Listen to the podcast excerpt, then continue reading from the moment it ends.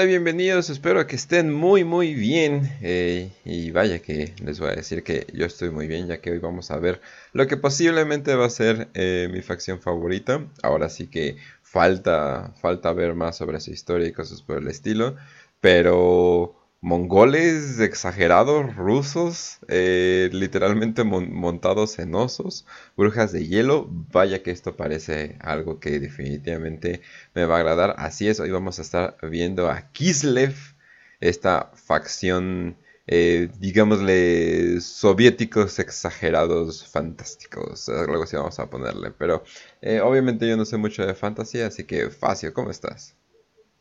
Muy bien, Kench, aquí ya listo para hablar de una nueva eh, bueno, no voy a decir subfacción, facción menor de Warhammer Fantasy, que es el reino de Kislev, o el Zarato de Kislev, o el reino de la eh, reina de hielo, o también conocido como la madre patria, ¿no? Por los kislevitas. Entonces, vamos a hablar efectivamente de los rusos mongoles eh, espacial. Ah, no, estos no son espaciales, estos son de fantasía, pero que utilizan osos como caballería y que, pues, Vamos a ver que tiene mucho de, muchas influencias, ¿no? O sea, no solo, creo que la más obvia es rusa, ¿no? O sea, pues, eh, por los nombres, también polaca, al final de cuentas, por lo de los usares, cosas de ese estilo. Pero también tiene mucha influencia mongola, em, tártara, cosacos, etcétera, etcétera. Entonces, creo que junta lo mejor de esas tierras del oriente de Europa y lo pone en una sola amalgama que queda muy bien para Warhammer Fantasy, ¿no? Entonces, vamos a hablar de ellos, de su historia, poquito de su historia, porque no es tanta, pero tampoco queremos hablar tanto, es una simple cápsula. Este, y de su organización, sus militares, sus personajes principales, su forma de vida, etcétera. Pero bueno. Excelente, muy bien, muy bien. Eh, también nos acompaña Raz. ¿Qué onda, Kench? ¿Qué onda, Facio? ¿Qué onda, queridísima audiencia? Los Patreons hermosísimos y los de Grapa, que también los quiero mucho pues estamos para hablar del frío, para hablar de, gente que probablemente bebe vodka o alguna bebida fantasiosa que se parezca al vodka. Y pues, ¿qué más decir? Que solamente voy a decir una cosa. Para diciembre y las épocas de frío, esto queda muy, muy adecuado. Así que, pues sí, vamos con el frío. De hecho. Con pinche nieve.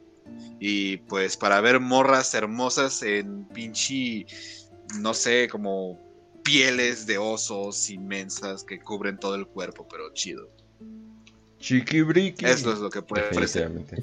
Chiquibriqui también. A las Svetlanas y a los Ajá. Dimitroshkas y bandejas así, ¿no? Este... Ajá, Olga, y quién sabe qué más cosas. Nombres raros, rusos. Pero bueno. Entonces, ¿dónde empezamos? Hay que empezar con Kislev, ¿no? Kislev Kislev es el tercer mes en el calendario hebreo. Ah, bueno, sí, eso sí, pero ese es otro Kislev, o sea, no sé por qué quieren ese nombre, pero investigando, pues te das cuenta de que sí, Kislev es el tercer, es el tercer mes en el calendario hebreo. Suena ruso, o sea, lo, cagado es de que suena ruso, pero es, es hebreo. Sí, pero es hebreo. ¿Sabes qué es lo más cagado, güey? El pueblo que es, responsable de los pogromos eh, es el que le nombraron con el nombre de un calendario hebreo. De un mes exacto. Pero pues está interesante, ¿no? Independientemente de eso, Kislev es el, el Zarato de Kislev oficialmente. Ese es el nombre oficial. Es el reino humano más norteño en todo el viejo mundo, o sea, más al norte. Porque decimos, y ustedes dirán, ah, pero los arriba viven los Kurgan y los tribus del caos. Ellos no son reinos, ellos simplemente son bárbaros. No tienen una forma de organización, viven en tribus y en aldeas, ¿no? Este Kislev, a su vez, sí, Kislev sí es un reino en todo su, en todo lo que podemos decir que es es un reino humano, un civilizado, eh, entre comillas, pero bueno. El problema con Kislev es que al estar al norte, de, en frontera prácticamente con, con Norska, con los desiertos del, bueno, no con los desiertos del caos, pero más al, al norte con, con todas estas tribus del caos, pues es lo más, es la primera línea de defensa contra estas fuerzas. Eh, hay que tenerlo en cuenta, o sea, Kislev es un lugar donde la vida, eh, donde la vida no vale nada, la verdad. O sea, eh, prácticamente si no te mata el frío, te mata un pinche troll de las montañas o te mata una invasión del caos. no sé, si está muy, muy ojete. Prácticamente está al sur y al oeste, eh, tiene frontera con lo que es el mar de las, de las garras, que es el mar principal que divide lo que es como el imperio de lo que es Norska. al norte tiene lo que es el país troll, o al Troll Country, que bueno, como el nombre indica, el Troll Country, pues sí, es un lugar donde prácticamente habitan bastantes bestias, en especial los trolls. Y a lo que es eh, el noreste y el este tiene las montañas del fin del mundo, ¿no? Este, mm, prácticamente es lo que lo, sus fronteras naturales. Además de que tiene el río, al, río Urskoy al sur, que es un río tributario del Talabek, que es uno de los ríos que es parte también del imperio. Y por eso es que prácticamente eh, tiene esa frontera contra, con el imperio al sur también. Entonces, si algo ha sucedido con Kitlo a lo largo de la historia es que siempre ha sido la primera defensa para el imperio del hombre contra las fuerzas del caos. Kislev es un gran aliado del, del, imperio, eso hay que tenerlo en cuenta. Prácticamente son aliados incondicionales y lo han sido por la mayor parte de su historia. Ha habido problemas entre ellos, sí, al principio, pero lograron llevar a un acuerdo y pues los dos tienen un tienen una fuerza una, una, tarea en común no intentar que las fuerzas de los dioses oscuros no sobrepasen su límite que son esas zonas del país de los trolls Norska etcétera etcétera no lamentablemente pues sí quien se lleva los primeros putazos y quien casi siempre es el campo de batalla es Kislev porque está en medio de los dos grandes entre los entre las dos grandes fuerzas entre el imperio y las fuerzas del caos. Entonces pues sí la vida en Kislev se forjó a partir de una población que es fría de una población que está siempre lista para la guerra, una población guerrera, una población nómada que sabe eh, eh, de, los caballos, una población que, bueno, de hecho ese es su origen, los caballos o las estepas, y eh, que pues no ha tenido otra más que buscar la mejor forma de sobrevivir en ese lugar donde no se dan ni, ni siquiera las cosechas, o se dan en ciertas épocas, pero pues muchas veces no. y aparte, pues todos los terrores que viven detrás de esas montañas, ¿no? Y detrás de esos, de esos páramos desolados que están al norte y al noroeste, ¿no? Entonces, es lo interesante de, Kislev. Por eso que Kislev nada más tiene tres ciudades importantes: Erengrado, Prag y Kislev, que es la capital. Kislev es la capital, el mismo, nombre que lleva el reino lo lleva la capital y es lo que le podemos dar. Pero bueno, ¿cómo empieza la historia de Kislev? Bueno, eh, en tiempos de Sigmar, vamos a más o menos ponerlo en esa época, la tierra de lo que actualmente es Kislev estaba poblada por ciertas tribus, una de ellas eran los Ungols y otra de ellas eran los Robsmen. Estos Ungols y Robsmen pues eran dos tribus que prácticamente estaban emparentadas, dos tribus que eran muy, mm, muy como tal, eran aliadas, dos tribus que eran, eh, que comparten el territorio y que convivían bien. Ellos comparten y bueno, son familia lejana de otras tribus del norte, como son los Kurgans. Estos Kurgans actualmente los que conozcan a los Kurgan en Fantasy, bueno, a finales de los tiempos, los Kurgan es una de las principales tribus que adoran a los dioses del caos. Pero digamos, por otra parte, los Ungols y los Robsmen siempre se mantuvieron fieles a sus propios dioses eh, nómadas. Eh, era un pueblo nómada de caballos, curiosamente. Pero lo interesante de la génesis de Kitlev es que no están los Ungols, que ellos eran los nativos de esta tierra, ¿no? O sea, ellos no son en realidad los que crean Kislev. Los que crean Kislev son otra tribu otra gente que proviene más allá del este de las montañas del fin del mundo, conocidas como los Gospodars. Estos Gospodars tienen una tribu que también está emparentada en cierta parte con los Kurgan, con los Hunk, que son otras de las tribus que nómadas por allá, que a final de cuentas eh, adoran a los dioses del caos actualmente. Eh, proceden de los antiguos Sitians, o Esitas prácticamente, que también son un pueblo de la vida real, este, que le dieron génesis, un pueblo indoeuropeo que le dio génesis a muchos pueblos nómadas de las estepas ahí euroasiáticas.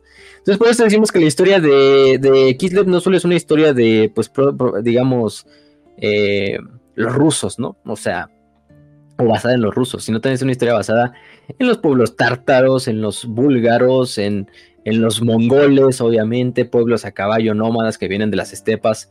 Pues, eh, ahí está la gran, la gran instancia. Las tribus eslavas, pues también se sabe que vienen de las estepas de esta zona de lo que es Euroasia, eh, sabemos que son indoeuropeos, pero pues también llegaron ahí a lo que es actualmente el este, el este de Europa y ya se asentaron, luego se mezclaron, por ejemplo, con los vikingos, con ciertos sectores de, nórdicos, que fueron los que terminaron gobernando y creando los estados eslavos, como el, el Kievan Rus. Pero aquí pasa lo mismo, o sea, tenemos una población nativa y va a llegar una población externa que va a terminar dominando a esa población nativa y va a terminar fundando el estado, que va a ser Kislev. Entonces es casi la misma historia, pero aquí juntando pues toda la amalgama de pueblos que han vivido a lo largo de la historia en, esa zona de, Europa Oriental y de las estepas rusas y, de todo ese lugar, ¿no? Entonces, pues los, los Gospodar era un pueblo guerrero, un pueblo de las estepas, que pues cuando se viene en gran parte de este, de este periodo posterior a la invasión del caos, a la gran invasión o a la primera invasión del caos, pues muchos de sus pueblos hermanos pasan a, adorar a los dioses de a los dioses del caos, a los dioses oscuros. Por alguna extraña razón, quizá por simplemente fuerza de voluntad, los gospodares se mantuvieron fieles a sus propios dioses, sus propios dioses nativos, a sus dioses de las estepas. Entre ellos el más grande de todos era Ursun, y es el más grande actualmente en Kislev. Ursun es el dios de los osos y de la fuerza, prácticamente. También se le conoce como el gran oso o el padre oso, este, y en, realidad después es el, dios patrón de todo, de todo Kislev. Hay una imagen ahí muy interesante, ¿no? De, de, de, Ursus, ¿no? Así que está así como el osote, así quedándote con la corona y enfrente está como el, la personificación humana de Ursus, ¿no? Haciendo como el saludo romano, quién sabe por qué. este, interesante ese, ese, ese artwork, pero es este, el, el dios oso. Entonces, pues personifica la propia fuerza de la gente de las estepas, ¿no? De la gente de las estepas, de su capacidad para sobrevivir en situaciones que son, pues, para otros pueblos que los llevaría a la muerte completa. Eh, y vaya que, vaya que sí.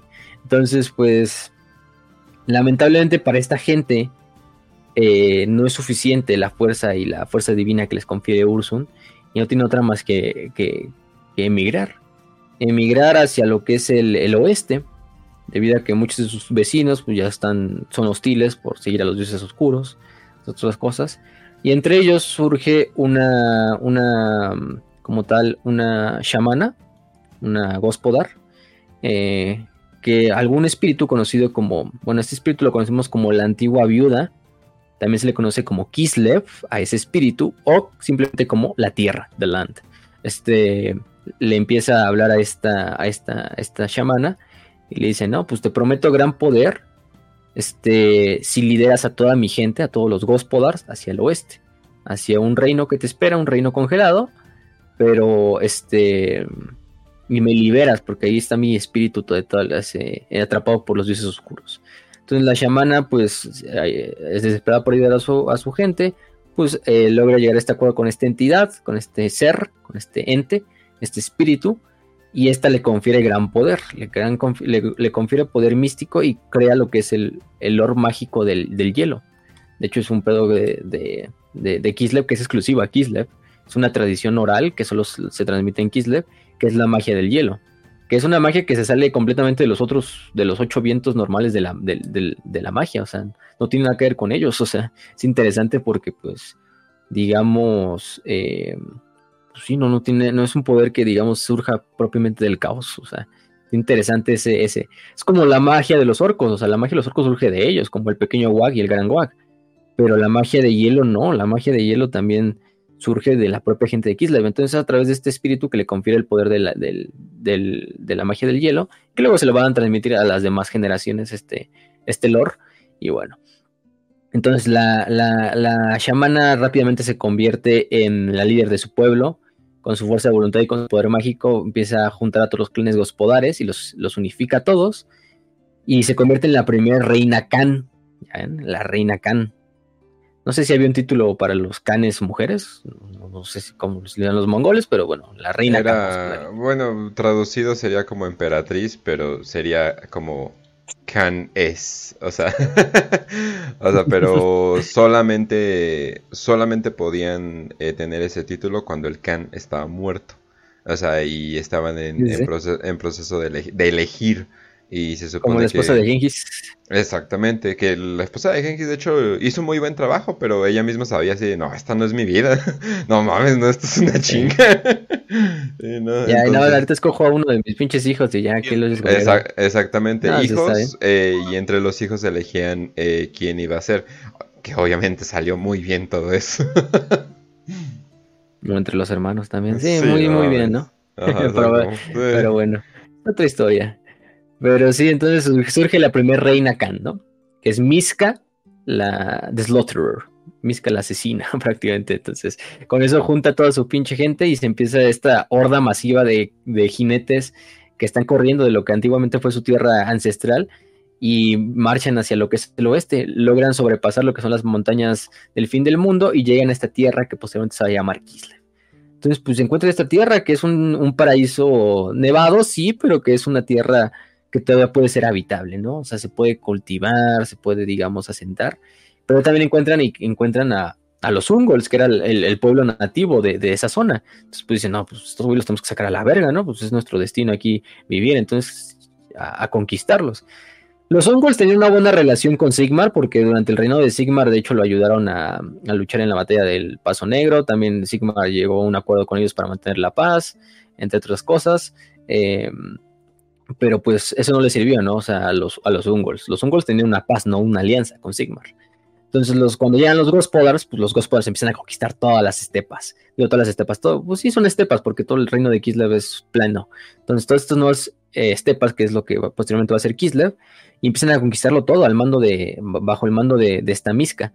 Y pues pobres, los pobres Ungols, pues con lo que pueden, toman este, como tal, este, pues intentan resistir, pero no, no les, no les da, no les da cabida, simplemente, pues, con trabajos pueden luchar contra un pueblo tan guerrero y tan poderoso como lo es, lo son los gospodares.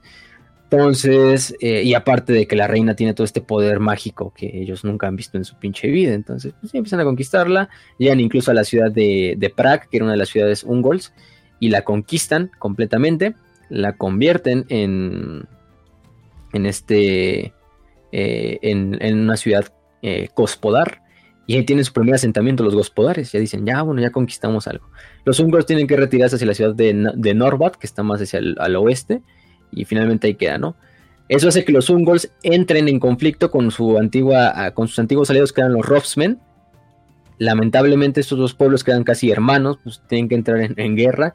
Y los húngaros lo hacen por sobrevivir, ¿no? Terminan destruyendo a los Rofsmen y tomando sus territorios y bajo el liderazgo de su señor de la guerra, Hetis Chak, eh, logran, logran, logran terminar con, los Robsmen.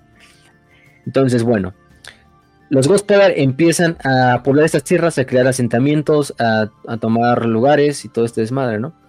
No se meten del todo contra el imperio, saben que el imperio es un, estado fuerte, entonces no, digamos, si hacen algunos raids, por ejemplo, hacia las zonas de, que luego va a ser Ostermark, Talavekland y cosas de ese estilo, pero nunca se meten contra el imperio. Eso sí, aprovechan que el imperio está en su época de los tres emperadores eh, para, para, para, tomar algunos territorios de Osland. Obviamente se paran cuando se encuentran con el bosque de las sombras, de ahí ya no, no vuelven a pasar. Y los Gospodars siguen tomando tierras, siguen tomando tierras. Lamentablemente Miska no va a ver su tierra totalmente conquistada, porque finalmente ella se desvanece hacia va hacia el norte, viendo, según ella, viendo una visión en la cual la guía hacia esta zona y pues, desaparece. Deja su famosa espada Fearfrost a su hija Zoika, que se convierte en la siguiente eh, reina Khan, ¿no? Entonces las tribus gospodares, bajo el liderazgo de la nueva reina Khan, empiezan a construir la capital, que es Kislev. Esta capital conocida como Kislev va a ser la, capital de aquí en adelante, de todo el reino en, este, en esta ocasión. Y aparte Sika se remueve esos títulos antiguos que llevaba de las tierras de las estepas. Se remueve ese título de, de, de Khan y se tomó el título de zar, ¿no? O de zarina, que es mujer en este caso. Este, de zarina zoica, ¿no? Y zar para los descendientes que sean varones, en este caso. Y bueno, es el título que se va a quedar, este nuevo, y se va a quedar y se va a renombrar este reino como Kislev. Los gospodares van a incluso quitar su nombre antiguo y van a ellos ahora renombrarse como Kislevitas, de esta nueva tierra, ¿no? Entonces, pues sí pasan de los gospodares a los kislevitas, así como, no sé, en la vida real de eslavos a rusos, ucranianos y cuanta puta mamada, polacos y, y eso, este, pues aquí van a ser hacia los gospodares, ¿no? Crean su propio calendario, crean el título de zar y crean la nueva nación de Kislev. Pero la guerra contra los húngaros todavía no acaba. Los húngaros todavía siguen resistiendo contra, la, contra el dominio eh, gospodar en, en, el norte principalmente. Eh, y pues ahí van a llevar la guerra, ¿no? Zoika, bajo el liderazgo de otro ejército, va a ir a atacar la ciudad capital de los Ungols, la única capital que queda, que es Norbart. Eh, la toma eh, completa, o sea, los Ungols poco pueden hacer contra este asedio sangriento que los ponen los gospodares. Y obligan finalmente a los, a los Ungols. Los no tienen otra más que finalmente asimilarse dentro de la sociedad gospodar, unirse a este nuevo reino de Kislev porque pues no de lo contrario pues están viendo su extinción como, como etnia, ¿no? O sea, no tiene otra más que aceptar el dominio de, los, de los gospodares para ellos. Y luego, de hecho, los gospodares renombran esta ciudad de Norbard como Erengrado, en honor de la victoria, ¿no? Em, entonces, pues los húngaros ahora pasan a ser parte de esta nación kislevita. Entonces, con este acto final, la nación de Kislev nace como la conocemos hoy en día. Se fusionan estas dos poblaciones, la población Gospodar y la población Ungol, que es la población nativa. Y hasta el día de hoy permanecen esos dos títulos, o sea, Gospodar y Ungol, como etnias dentro del reino de Kislev. Los Gospodares por lo general son la población mayoritaria, eh, por lo general eh, son los que mejor les va como, como parte de los Ungols, aunque son parte de la sociedad, se les ve como, eh, pues, cierto tipo de racismo hacia ellos por ser Ungols, por, por este estilo de que pues son los, los, nativos, pero son los en menor cantidad. Pero aún así, digamos, el propio reino de Kislev les, les deja tener a ellos su propio como gobierno eh, autónomo dentro de, de, Kislev, sus propias tradiciones y mantener sus tradiciones. Entonces, sí, los, los parecen cosacos, ¿eh? O sea, tienen toda la pinche de estos de cosacos de Zaporosia y de ahí se, desmadre. Eh, aunque todos sean rusos a final de cuentas. Los cosacos también son rusos, son eslavos. este, nada más que como que tomaron eh, algunas tradiciones como mongolas y ya. Este, como que le arpean de mongoles. es más o menos lo que pasa con los cosacos. Ándale. Eh, entonces, pues sí, digamos, se crea Kislev a través de la fusión de, estos dos, de estos dos pueblos, de, los Gospodares y de, de los Ungols. Entonces, pues empieza a pulular, ¿no? Prague se convierte en una ciudad bastante poderosa. Erengrad se convierte, eh, al ser uno de los, ser como un centro neurálgico de los puertos, pues también se convierte en uno de los puertos principales, eh, entre otras cosas, ¿no? Los kislevitas desde ahí incluso van a poder eh, asentarse o, bueno, navegar en lo que es el Mar de las Garras por, por Erengrado y bueno, sucede. 750 años dura, digamos, este episodio de paz, de crecimiento, de prosperidad, en las cuales eh, incluso se empiezan a, borrar un poquito las diferencias entre gospodares y ungols eh, y se empiezan a unificar como un solo pueblo. Y Kislev, con este gobierno de los Ars, de los Ares, y de este nuevo culto a Ursun. Eh, luego se crea otro, otro, otra vez de la gran ortodoxia, que ahorita vamos a hablar de qué es. Pero bueno, Vamos a tener bastantes episodios feos para Kislev. Creo que quizá el más horrible para ellos, aparte del fin de los tiempos, que no lo vamos a contar aquí, es este, porque en el fin de los tiempos pues, es totalmente destruido todo Kislev. Este, deja de existir como una civilización. La, es la gran guerra contra el caos. La gran guerra liderada por el elegido del caos en ese entonces, Azabarkul de los Kurgan, que se convierte en el primer elegido de los, de los dioses del caos, el primer ever chosen, este, y lleva hasta cabo esta gran guerra este episodio que se va a llamar La Gran Guerra contra el Caos, ¿no? En la que posteriormente va a participar el emperador Magnus el Piadoso, que va a ser el que va a salvar prácticamente el día. Pero vaya que en esta guerra les va, puta madre, como, como en feria a los kislevitas. De hecho, Praga es totalmente destruida, es destruida completamente. Los, los, los caotas toman completo control de la ciudad y la borran de la existencia. Bueno, la, queda tan destruida sus muros, su gente queda totalmente masacrada, que incluso después de que termine la guerra, se tiene que destruir lo que queda de Prague y reconstruirla desde cero, con muros más grandes todavía, para, eh, para, el problema. Este, el zar, que en ese entonces era Alexis Romanov, eh, envía una, una, como tal, una, una, una de ayuda al imperio. Y sí, por ejemplo, el, conde elector de Osland, que su ejército es totalmente destruido antes de que lleguen a Prague, entre otras cosas. Y es hasta que Magnus el Piadoso logra reunificar, vamos a decirlo así, al imperio del hombre y enviar un contingente que termina llevando a cabo la victoria en la ciudad de Kislev cuando ya las, cuando las tropas del caos de Azabarkul están sitiando Kislev, la capital de, del reino, pues es gracias a que llega Magnus el Piadoso con toda su carga de, de, imperiales a, a, la retaguardia de los, de los, de los caotas, así como en el Señor de los Anillos, ¿no? Cuando llegan los pinches Rohan, en este caso. Eh, y logran desmadrar a Sabarkul. Bueno, a Sabarkul es de hecho asesinado por Magnus el Piadoso en la batalla y se logra destruir la invasión del caos, pero bueno, prácticamente queda, queda totalmente deshecha Kislev. O sea, si vamos a ponerlo como que dos tercios de la población de Kislev es asesinada, o sea, imagínense a la verga, nada más de lo de la, de la invasión. este, o sea, no, no, una, una mega, mega madriza. Eh, incluso se, quedan ahí, ¿no? La, donde quedaba la antigua ciudad de, de Prague, pues se crea una colina que se llama la, colina de los héroes, ¿no? En, memoria a todos los que cayeron en la, en la gran guerra contra el caos, enanos, humanos, hombres de Kislev y del imperio, en, todo esto. Y sí, lamentablemente para Kislev es lo que les pasa, ¿no? Luego tiene otros problemas cuando una de sus harinas, Katarin la sangrienta, se convierte en un vampiro, que lo hablamos de hecho en el capítulo de los de los estos, de los, de los vampiros, de los condes vampiro, y empieza a masacrar la ciudad de Kislev. Cuando esa rusa que se vuelve vampiro es como que, ah, ok, Bathory, ok, está bien, está bien. Exactamente. Está bien, está bien. Entonces, Katarin la sangrienta pues se convierte en una vampira, empieza a alimentarse de la población de Kislev, hasta que, hasta que uno de sus hijos, el Sarich o el Sarvich, porque es príncipe Pavel, termina su reino del terror y él toma el liderazgo luego del reino. Después de él le va a suceder su hijo Vladimir Boka. Este Vladimir Boka va a morir contra los goblins en una de las invasiones, este, bueno, no, una de las, sí, en una de las invasiones goblins que habitaban ahí por cercanas a Kislev, pues muere en una de estas batallas. Qué jodido, ¿no? Morir contra goblins. este, nada más digo, pero, bueno. Bueno, también los goblins en fantasy están bastante chonchos, entonces. Sí, bueno, son su propia facción, entonces, en cierta manera, tienen más, más juguetitos que en 40k. Eh, después nos sucede Boris Boca, este, o también conocido como Boris Ursun.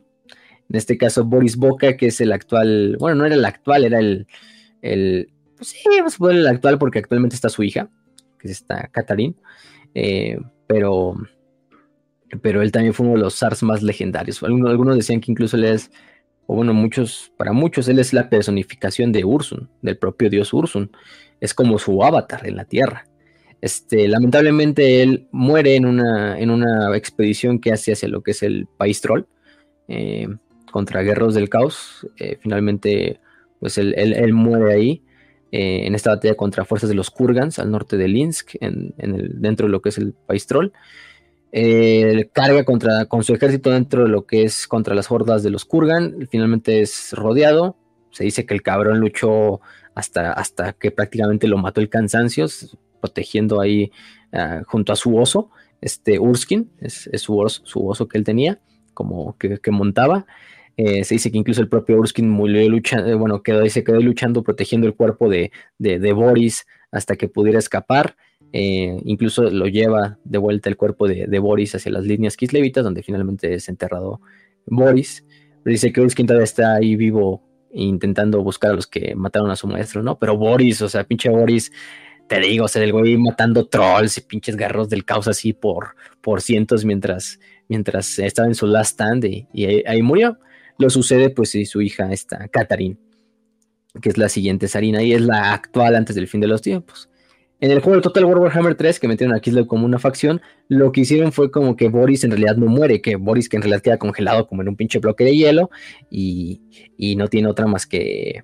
Y luego lo encuentra, ¿no? Y, de cierta manera revive, ¿no? Bueno, no revive porque en realidad nunca muere, en el, pero esa historia no es canon. O sea, Total War Warhammer 3 es como su propio línea temporal, eh, entre, en cierta manera que pues puede hacer lo que tú quieras, pues conquistar el mundo como pinche goblin si quieres, entonces pues no, tiene mucho sentido. Pero bueno, Katarin es la nueva zarina de Kislev, la actual reina de hielo, eh, bastante, bastante poderosa, pero eh, ella, hereda un, ella hereda un reino medio en una guerra civil, porque vamos a ver que hay otro sector de la, del, gobierno de Kislev, que es independiente, que es la Gran Ortodoxia, que es como la rama religiosa de Kislev prácticamente liderada por, por que es el, este, el, líder de esta ortodoxia. Y bueno, ahorita hablamos de eso, ¿no? Ahorita hablamos de su religión. Pero eso es en cuanto a la historia de Kislev. Es, es una historia muy agraciada que digamos, es una historia un poco trágica para un pueblo trágico, que bueno, un pueblo que venía de la grandeza, pero, pero pues una vez que se sentó, pues tuvo que recibir los golpes cada vez más fuertes de las fuerzas del caos. Entonces, bueno, el gobierno de Kislev actualmente está definido por lo que es eh, una eh, monarquía autocrática eh, por medio hereditario, conocida como los zares. Este zar o zarina de Kislev, dependiendo si es hombre o mujer, son las figuras más poderosas de todos los que de todo el reino de Kislev. Son los descendientes de Miska, la primera reina Khan, de la antigua, la primer líder de todo el pueblo Gospodar. Entonces, pues tienen todo este pedo incluso divino, ¿no? De, de al ser, digamos, esta misca eh, empoderada por lo que es la, este, esta, la propia Kislev o la tierra o la antigua viuda, como le quieran decir, pues tiene este como legado divino, ¿no? Incluso a través de, de Ursun, incluso. Y luego, por ejemplo, vemos con Boris, que es de cierta manera la personificación de, de, de, Ursun, pues también, ¿no? Se, se pone más en, en, idea esto. Em, bueno, y aunque el zar tiene prácticamente el poder completo, porque sí está muy hecho a la calca de lo que es el reino autocrático de los zares de, del antiguo zarato ruso, del imperio ruso, que pues, eran unas autocracias. Bueno, hasta el río de Rusia es una autocracia así, en todo lo que da de la palabra. Pero el zar aquí tiene la potestad de crear nuevos edictos, leyes, comandar los ejércitos, eh, eh, tener la lealtad de todos los, de todos los kislevitas. Este, hay una cierta, mm, hay una cierta parte de, mm, de ¿cómo se dice? De, de nobleza. Esta nobleza que prácticamente es una nobleza completamente hecha de Gospodar, los Ungols no pueden ascender a este tipo de nobleza, o sea, ellos no, no, tienen esta capacidad porque pues, no, no son el pueblo fundador de Kislev, entonces no, no, no pueden llegar a esto. Eh, entonces, pues sí, digamos, tienen. El problema del zar es que su gobierno no es del todo. del todo poderoso. Depende mucho de cómo los, los nobles se lleven con este zar que está en, cuestión. Pero con Boris fue un gobierno muy bueno porque, digamos, él tenía. O sea, todos los nobles de, de Kislev lo, amaban, o sea, y, y, lo querían, o sea, lo querían como un zar. El problema es que su hija es mujer, con Katarin. Con Katarin, entonces no la ven con buenos ojos no la ven con la suficiente fuerza para como con sus como lo era su padre. Y estos boyarin boyarin es el, rango hereditario que tienen estos nobles eh, pues sirven también como la propia corte de hielo que, que le permiten a los estos a, los propios como tal eh, a los ares maniobrar si es que están a su favor. Eh, boyaros, que los boyaros que también creo que era el título que utilizaban los, los estos nobles en la antigua Rusia, este, imperial y en la Rusia del Zarato. Aparte de... También hay otro, otro rango de, nobles que son los Drusiña, que es como los, los, nobles menores, los nobles bajos. Entonces, pues casi siempre, incluso si se les puede dar los ungols, eh, y a veces es como recompensa del servicio militar o cosas de ese estilo, pero son nobles menores, como un hidalgo, ¿no? Algo así. Este, entre otras cosas. Y bueno, los, los boyardos, Kislev, esta nobleza total de lo que es la, e, el reino de Kislev, pues sí, tiene mucho, mucho, mucho poder. Em, y de hecho se mezclan en lo que es la corte de hielo, o la corte congelada también, que es la, el palacio que se encuentra dentro del palacio de hielo de la Sarina, actualmente, que está en el centro de la ciudad de Kislev. Este, incluso es un, es un palacio hecho por magia, magia del propio hielo, eh, interesantemente, eh, que está hecho por los poderes de la misma Catherine. Es mantenido por los mismos poderes de la Catherine. Eh, este, y mientras, digamos, la, reina gobierna las tierras, pues la corte es la encargada también de, es el poder legislativo y que tiene que estar ahí, está viendo al, ejecutivo que es Catarina, sí, sí, que estamos de acuerdo con esto, con esto no, con esto sí, Sarina no creemos que esto sea lo, correcto, etcétera, etcétera, etcétera. Incluso la, propia Sarina tiene una, una guardia secreta que son los Chekist, que es como la policía secreta de, de, Kislev, eh, que no es una policía tanto secreta, todos conocen quién es un Chekist y son temidos como espías y como enforcers de las órdenes del, del zar y de la zarina. Entonces, bueno, son sus ojos y orejas, ¿no? Pero debajo de él ya está toda la, corte de hielo, que está compuesta tanto de los boyardos, que son los más importantes, y los, y los estos, y los drusiña, que son las otras partes. Eh, y sí, obviamente la, corte tiene ciertas reglas, obviamente no se le puede, este, eh, este, o sea, como cosas de protocolarias, ¿no? Por ejemplo, de que nadie puede darle la espalda a la zarina, siempre tienes que verla de frente cuando entras al cuarto donde está ella o a su corte, este, por ejemplo, no puede salir del cuarto em, antes que ella, siempre tiene que ser ella la primera que termina, nadie se puede sentar en la presencia de la zarina, etcétera, etcétera. Nadie se puede parar detrás de la zarina. Em, ¿Qué más? Mm, ninguna cabeza debe ser más eh, o estar más alta que, la de la zarina en la corte. O, afortunadamente, Catherine es muy alta, entonces no hay problemas con eso. además, su pinche trono está en una plataforma así eh, como elevada. Entonces, bueno, nadie que tenga el rango más bajo de Boyar puede hablar directamente con la reina de hielo. Y los, este, y los boyardos simplemente le pueden hablar cuando ella lo indique. O cuando sus consejeros lo indiquen. Entonces, este, obviamente la... Solo los, hombres que están exentos de todas estas reglas son los guardaespaldas de Catherine. Entonces, que ahorita vamos a ver, que es la guardia de hielo. Este, que está compuesta de puras mujeres. Eh, es lo interesante, ¿no? Es una autocracia completa donde al, rey no lo puedes ver ni siquiera a los ojos, o sea, eh, al estilo puro zar, ¿no? Eh, lo bueno es que Catherine hasta cierto punto es como de las más cuerdas en, que están en el trono. Es muy, pues digamos, es muy, puedes acercarte mucho con ella.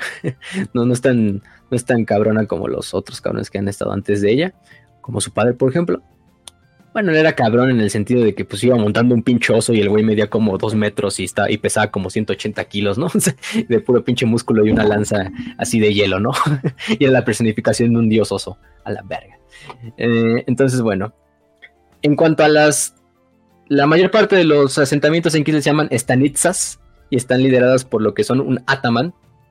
Los atamanes sirven como los líderes de los de los estos de las comunidades. Asimismo, estas stanits están organizadas en lo que son oblast, que los oblast pues, son regiones de la misma tierra de Kislev.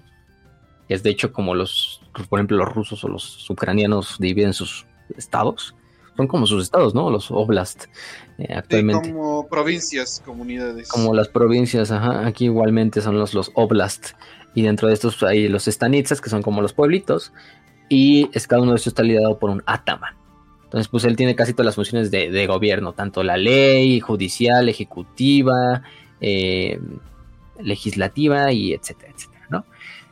Entonces, la zarina es la que pone a cada uno de los atamans en cada una de estas estanizas. Entonces, pues sí, eh, es lo, interesante, ¿no? O sea, solo la, la zarina puede poner a los atamans.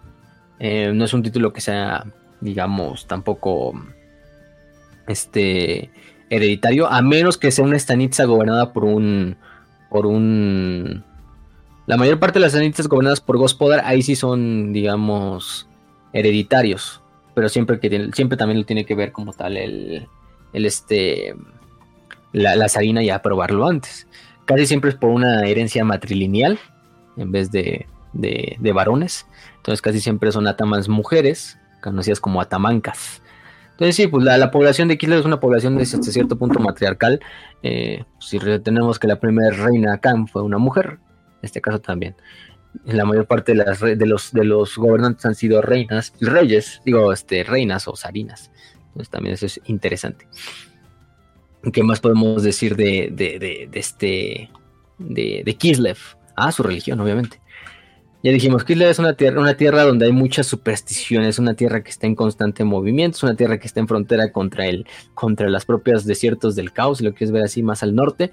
Entonces, pues obviamente hay muchos misterios, ¿no?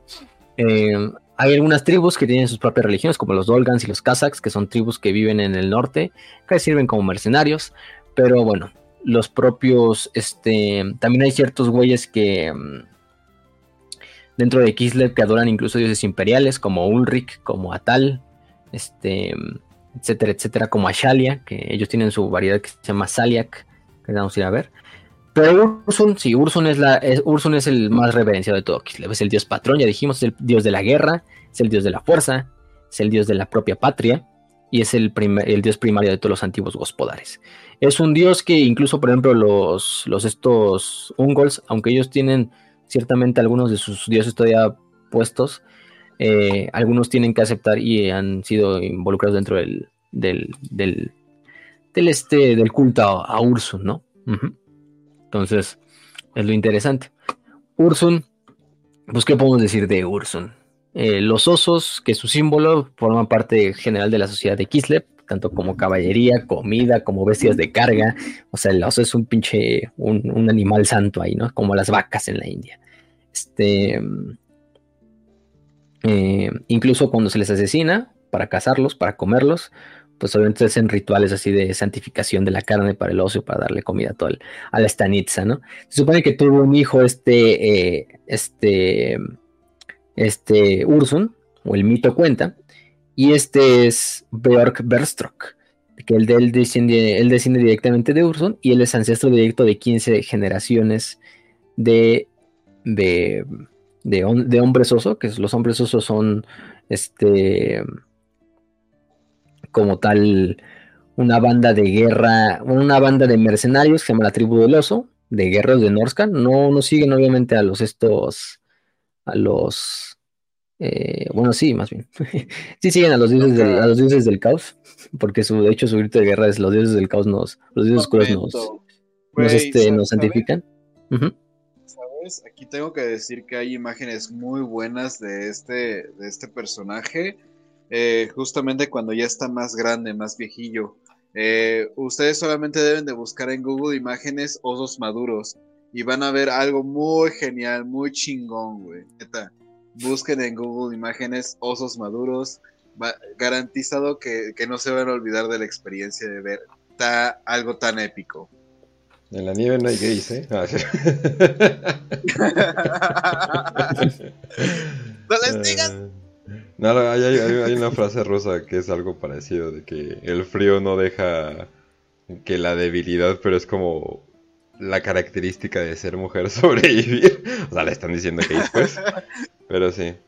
A la verga, Portugal sí, entonces... No mames. Sí, Portugal ya valió. No mames. Sí, ya. Ya. Marruecos. Perdón que estamos viendo el, partido mientras estamos haciendo el capítulo. Había que verlo. Entonces, bueno. Pero sí, peor es este, aunque no es, digamos, es que no es de, de él no desciende zar, el zar Boris, por ejemplo, Boris Ursa, que puede rastrear sus ancestros hacia hasta, hasta, hasta el gran Urso Ursun, y puede ser como un primo lejano de Beork, en cierto sentido. O sea, no se sabe del todo. De hecho, hay un árbol genealógico de, todo este desmadre, que viene en la generación que va a dar como tal a estos, esta tribu del oso, a los Earls, que son otra tribu, otro, otro, bueno, otro pueblo, y en una parte también hacia Boris, hacia uno de los Ares. Incluso dicen que el Ruprecht de Bermar, que es el, un antiguo cojón de lector de Talabo, el clan del Imperio, decía que descendía de, de Ursun y la verga. Eh, quizá por mamada. Entonces, Ursun es el dios. De hecho, la campaña de Total Warhammer de los Reinos del Caos va de esto, ¿no? De liberar a, a Ursun para cierto beneficio de tu facción, ¿no? En el caso de Kislev es para que regrese con Kislev y, y Kislev siga este, eh, prosperando y todo, ¿no? Y liberar a tu dios. Pero para los demás dioses del caos es... Y para las demás facciones es otras cosas, ¿no? o sea, por ejemplo, Slanesh quiere sus gritos, Narwhal quiere utilizar su cadáver para utilizarlo en una pinche poción y, crear una enfermedad, o sea, vamos de ese, ¿no? Pero eso es en el juego de Total War. Entonces, aparte de él, hay otros dioses. También está Das. Das, que es el dios del fuego y del sol. Este aunque es un punto muy importante dentro de, de Kislev, de una tierra donde es prácticamente la mayor parte del, tiempo en, invierno, que es personificado como un hombre joven, con el cabello muy largo y que está envuelto en fuego, ¿no? Este, se supone que nadie puede verlo, quien lo vea se va a quedar ciego por su apariencia divina. Mm, esto me suena a, alguien en el lejano futuro del 1941. este, pero se supone que Das es, este, es este dios del sol. Es un dios, eh, aparte de él tiene sus medallas con los Arari, que son como eh, pájaros de fuego. Eh, ¿Qué más podemos decir? Su símbolo es el sol y la flama. Y hasta cierto punto me recuerda un poquito a Loki, o sea, en cuanto a su estilo de, cómo lo pintan, porque también es como un dios, no voy a decir este juguetón o un dios así como travieso, un dios pinche embaucador, pero sí tiene más o menos esa, esa, esa, idea así como medio metida por ahí. Eh, vamos a ver que los dioses de Kislev pues, son también los dioses de los eslavos, que son los que posteriormente rusos eran los mismos dioses que los tenían los pinches nórdicos, o sea, ellos también tienen a Thor y, esas madres, ¿no? De hecho, otro de los dioses de los Kislevitas es Thor, sin H, este, que es el dios del, del trueno, y que es un dios también patrón de los, es dios patrón de los guerreros y dios también guerrero. Entonces, pues él en vez de llevar un martillo, como lo hace el de la vida real, lleva un hacha gigante, hecha que se supone que con ella rompe el cielo y de ahí salen los, estos truenos. Entonces, es, muy conocido y también es uno de los dioses más activos en, el, en, en, todo Kislev, en Kislev. Hay una frase muy buena que dicen ellos, que es Titor o Taitor, que es por Thor, ¿no? O sea, este, es como una de expresión. Entonces sus templos siempre están hechos a base de lo que son, o están construidos en lo que son los puntos de las montañas o en colinas, y pues de esta manera pues tienen este desmadre. Em, su culto es muy amigo del culto de Ulrich, de este dios imperial. Entonces, Ese es el, mismo, el mismísimo Thor. Entonces, otro, otro de los dioses. Y pues sí, te digo, es lo mismo, o sea, creo que Perun, creo que Perun era el dios eslavo del trueno, que es una, o sea, está emparentado con Thor, es la misma mamada. Y otro de los dioses es Saljak, que Saljak es, ya dijimos, como una, la diosa de la curación, del conforte, eh, entre otras cosas, y es prácticamente una analogía, es un... Eh, los ellos tomaron prestado a la diosa Shalia del imperio y la convirtieron en su propio dios, que es Saljak, ¿no? Este, es que es esta otra diosa. Pero aparte, no crean que solo hay estos dioses eh, kislevitas. Kislev sí, ya dijimos que es una, ciudad, digo, una, una, ciudad, una, un pueblo bastante supersticioso. Aparte de los estos, de los propios dioses kislevitas, hay ciertos espíritus, ciertos espíritus kislevitas. Este, espíritus son espíritus del folk, ¿no? Del pueblo son espíritus de los hogares, espíritus de las cosechas, espíritus de, ese estilo de cosas, ¿no? Este. Entonces, no solo los dioses son, son como tal reverencia, sino también estos espíritus que habitan en, las estas, en estos lugares. Esto por todo el país siempre se honra a todos los espíritus menores, debido a que es un sinónimo de buena educación y para que tengan su bendición. Obviamente, si, si insultas a estos espíritus, pues te puede ir mal. y hay muchos, ¿no? Hay, por ejemplo, están los Domoboy, los Domoboy, que son traducido al del Kislevite, sería el abuelo bondadoso, que es un espíritu que vive en el hogar. Se supone que toma la forma como de un pequeño anciano que vive entre los, entre los muebles, con ese estilo. Trae buena suerte a la casa. Eh, se les deja por lo general pan eh, o leche en un cuenco para que de esta manera pues puedan este eh, pues puedan subsistir y de esta manera de signo de buena voluntad con el espíritu y de esta manera pueda seguir protegiendo a los habitantes de la casa, ¿no? ¿Tienen gnomos? que previene a los... Como los gnomos, o estos gnomos que también tenían los escoceses, que no me acuerdo cómo se llaman, Bogarts, creo, creo que eran los gnomos, Sí, esos son gnomos. Ah, esos pinches gnomos así que viven y les das, ¿no? Pero supone que esos también te velan por ti y velan por los muertos, incluso que te, te, te, te intentan como advertir de situaciones malas. El problema de ellos es que te intentan advertir en los sueños de peligros inminentes. Se supone que siempre cuando uno de estos Domoboy te habla es porque algo malo va a pasar. Él te está intentando advertir. O sea, cuando un Domoboy te va a hablar es porque algo, mal, algo malo va a pasar. Nunca te hablan si algo bueno va a pasar. Entonces, este por eso es que los domoboy tampoco se les puede molestar, porque hay una historia en Kislev de un hombre que intentó molestar o sacar un domoboy de su casa y se lo fue asfixiado mientras dormía. Entonces, este, de hecho hay unas imágenes que te dan por el overlay y ahí van a salir uno, de, un viejito así como con garritos, así que esté como bastante creepy hacia la verga, pero ahí está entre los muebles y ese es un domoboy este, de los de los estos. Que bueno, el domoboy sí es un, también es un es un, pues vamos a ponerlo, es un duende de la mitología eslava también, o sea, no, no hay mucho que decir, o sea, prácticamente muchos de estos son calcas de espíritus reales de, del folclore eslavo, de Rusia y de Ucrania y de estos lados, ¿no? Otros son los Poleboy, por ejemplo, que los Poleboy son, y los Polutnitsa, la verga, este, son espíritus de la naturaleza que se supone que le dan fertilidad a las granjas aquellos que las honran, ¿no? Entonces tienes que honrarle y hacerle sus ofrendas a estos espíritus para que tu cosecha te vaya bien, ¿no? es algo que es muy importante en, en, en, esta zona de Kislev. Hay otros, también están los Masieu, que los Masieu son espíritus eh, de los animales domésticos, también viven en, las en los graneros eh, y cuida de los animales de las, de las, tanto de las mascotas como de los propios no sé, los puerquitos, las vacas, todo lo que tenga que ver con el ganado, ¿no? Este, tiene la forma de una figura humana anciana, larga y esbelta, eh, de unos 300 centímetros y puede asumir la forma de un bastón o una rama, ¿no? Entonces, para aplacarlo hay que mantener los establos limpios y los animales sanos, ¿no? Le gustan los regalos de tabaco y cosas de ese estilo. Este, y también le gustan las invitaciones para bailar a la luz de la luna, etcétera, etcétera, etcétera. Entonces, prefiere estar con las bestias domésticas a los humanos. Y pues sí, eso es. Y por lo general también están haciendo bromas ahí. Entonces casi todos son como duendecillos que viven en, las, en, las, en las casas y en los pueblos de los pinches eh, kislevitas, ¿no? Aparte hay otros como Leshi, que Leshi también es una criatura de la mitología eslava, que es como el señor de los bosques. Este. Em, el Leshi sí es medio maligno, o sea, es un espíritu hasta cierto punto malicioso hay muchos Leshi, entre ellos luchan por, entre ellos para tomar partes del bosque. Eh, siempre va acompañado de un servidor que es un oso gigante negro que, que habla, incluso habla como humano y todo este desmadre. Y se asemeja a un agricultor que no tiene un cinturón. Eh, y que más, este, no sé, pues es un espíritu medio caprichoso y odia a los dioses de los cultos del viejo mundo. Porque incluso la mera mención de, por ejemplo, Ursun lo hace ponerse iracundo. Entonces sí. Em, Alguien está enojado porque perdió. sí, sí. Entonces ese es el, el, ¿cómo se llama? El, el Leshi, que también es un espíritu de la propia mitología eslava. El, tenemos otros como los Polevik, que son espíritus de la tierra y de la guadaña, espíritus este, que se alimentan de, la, de las cosechas. Em, y también les dan beneficio a quienes ofrezcan sacrificios de sangre.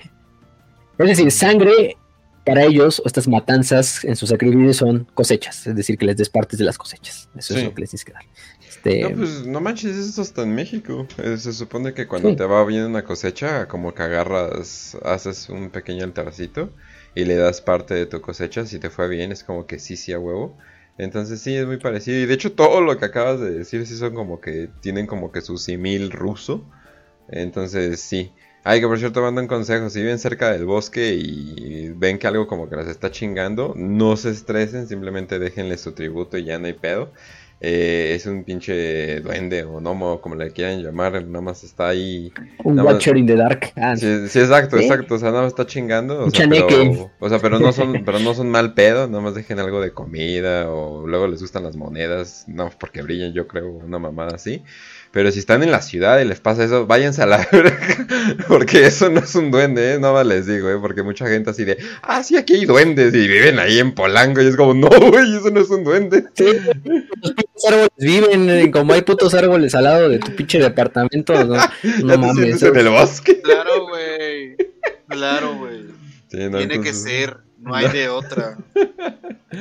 Pero sí, sí, sí. bueno, continúo. Hay que tenerle respeto a esas madres. Sí, exacto. Porque, sí, o sea, porque esos, estos mitos que hemos dicho, o sea, se repiten a lo largo de todos los pinches pueblos. O sea, siempre hay espíritus de los bosques, los duendes, estas madres. Y lo general, la historia siempre es de tú déjales tu tributo y ellos te van a dejar en paz. E incluso te van a hacer bien, ¿no? A veces te van a ayudar y cosas de ese estilo. Pero si les das sin respeto, ellos te lo van a devolver también.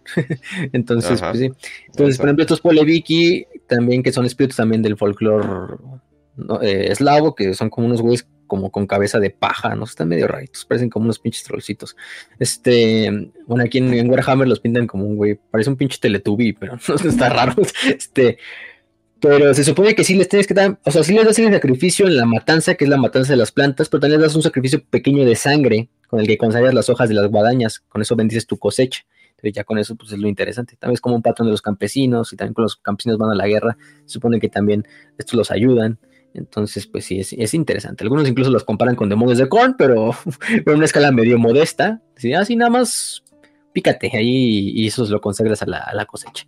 Pero no, no, tiene que ver. Los Bodianoi, que son otro, que son como unas pinches ranas del espíritus del agua.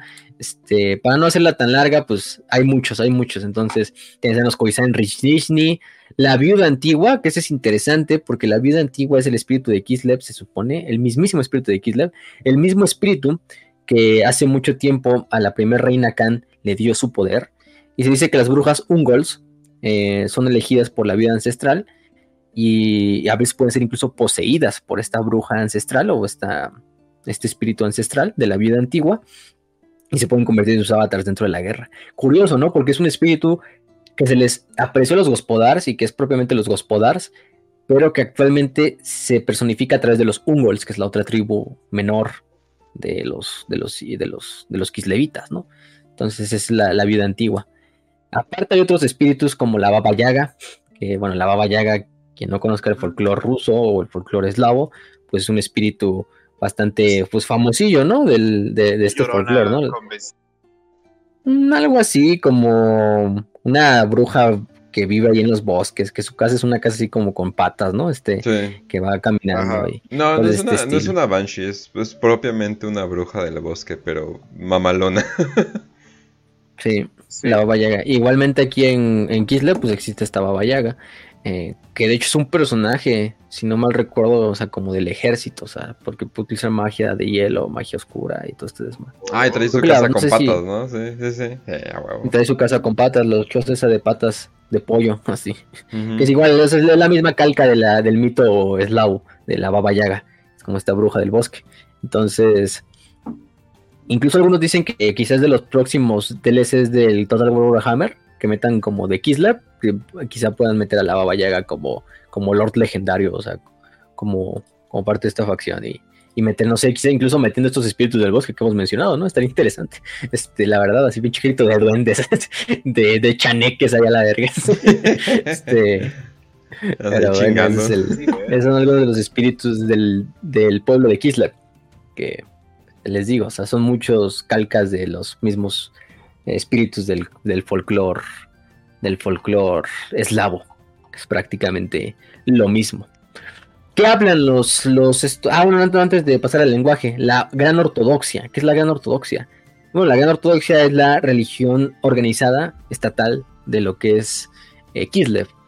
Es reciente, o sea, la gran ortodoxia es una organización, sí, ciertamente reciente, fue creada por el zar Boris el zar Boris Ursun o Boris Boca, como le quieran decir, el, padre de esta Catarín, eh, como una forma de centralizar todos los cultos kislevitas bajo una sola autoridad religiosa, codificar los, creencias y de esta manera convertirla en una organización estatal, también para darle un poquito más de, de,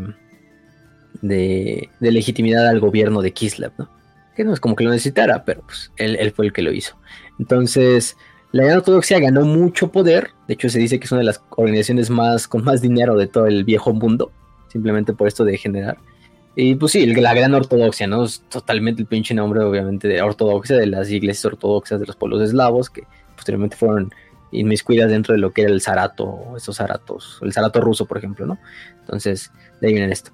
Pero sí, aunque es un culto donde se rinde culto a los, a los dioses Ursun, Ator, Dash y todos los demás, y a los espíritus, pues Em, con, una sola, con una sola generación que ha habido de, estos de esta gran ortodoxia ya es suficiente como para que tenga tanto poder, ¿no? Y hasta cierto punto eso atrae problemas porque eh, a cierta manera eh, la gran ortodoxia se volvió un propio un estado dentro del estado. Entonces la gran ortodoxia ya no tiene, digamos, de cierta manera, a veces que incluso... Em, o a veces entra en antagonismo con lo que es la, la zarina, con Katarin. De hecho, es uno de los problemas. De hecho, en el juego de Total War Warhammer, una de las dinámicas de Kislev es de cómo llevar a cabo como esta guerra política entre lo que es la, entre la corte de hielo y entre la gran ortodoxia. Y entre más tenga poder una a la otra, hay beneficios o penalizaciones, ¿no? Entonces, es ese desmadre. Em, para tu facción en la que estás utilizando. Entonces, eh, hay una cierta división entre la sociedad kislevita de aquellos que apoyan completamente a la gran ortodoxia y de aquellos que apoyan completamente a la zarina y a la corte de hielo. Pues hay un mega desmadre ahí político entre una y otra. Que al final las dos trabajan por Kislev y en el caso de guerra, pues rápidamente se unen.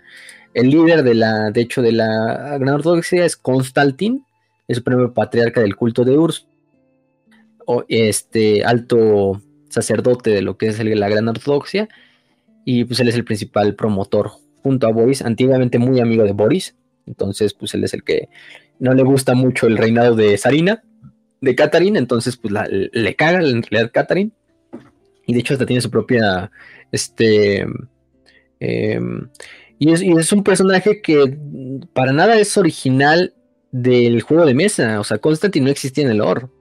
Constantine existe por lo que es la por el Total War Warhammer. Entonces, aunque ya había menciones de lo que era la gran ortodoxia en el lore de, Kislev, no del todo. Simplemente se dejaba así, ah, sí, como una organización religiosa. Con este juego de Total War Warhammer 3, que fue con permiso de Games Workshop, o sea, eso hay que tener en, cuenta, o sea, no, no, no fue porque simplemente, ah, si los de Creative dijo, vamos a crear un nuevo personaje y una subfacción de Kislev. No, o sea, obviamente Warhammer, este Game Workshop dio el, dio el visto bueno, incluso yo creo que lo van a incluir con el nuevo Warhammer Old World, o sea, ya van a incluir a, la Gran Ortodoxia y a Constantine como personaje de miniatura. Pero bueno, Constantine de hecho fue un personaje original creado para el juego de Warhammer 3. El güey está basado prácticamente en Rasputin, en, este Grigori Rasputin, el famoso monje ortodoxo, este místico eh, hombre santo de la que estaba bajo el servicio de la familia del de, zar Nicolás. Entonces, pues sí, Constantine es un personaje que de hecho está hecho hacia la calca prácticamente de, de, de Grigori. No tan loco como el Grigori, pero de Rasputin, pero, pero pues más o menos, ¿no? Entonces sí tiene este, este desmadre. Eh, cuando, vives, los aires. cuando vives una vida tan chingona que ni siquiera la fantasía se, puede llegar. Sí, no te puede llegar a los talones así de, ah, me moví tres veces. ¿A poco sí, así lo pasó? El... No, te estoy contando el de la vida real, güey. este... Ay, güey. Sí, no, no, no. un completo desmadre, un completo desmadre. Ese, ese, ese Rasputin. Pero es la gran ortodoxia. Que te digo, es otro pedo de. Es nuevo, o sea, es completamente nuevo. Dime por favor, dime por favor que este no coge por lo menos, porque ya sería demasiado. No, este es un hombre santo. Ah, el otro también decía lo mismo. No, no, este, pues, pues, quién sabe, ¿eh? Ah, eh, de que. Le está dando catecismo a tu hija. ¿Cómo puedes pensar mal de ese santo? Se supone que, pues, este. Las estas, como tal pues con las viejas buenotas que hay en Kislev, pues lo, lo creo, lo creo, lo, me cuesta creerlo, ¿eh? Porque incluso Kislev tiene como ciertas instituciones hechas para formar mujeres tanto de guerra como mágicas, o sea, tiene toda una cosa que es como lo de las brujas de hielo, que es una hermandad de, de, de pues sí, de hechiceras del, del Lord del Hielo, eh, incluso lideradas por la propia Sarina. Bueno, no lideradas por la Sarina, pero al final de cuentas la Sarina es como la máxima hechicera de hielo en todo el plan, en todo el, en todo el este, en todo el, en todo el país, entonces pues ella es la que tiene que también ver cómo este desmadre.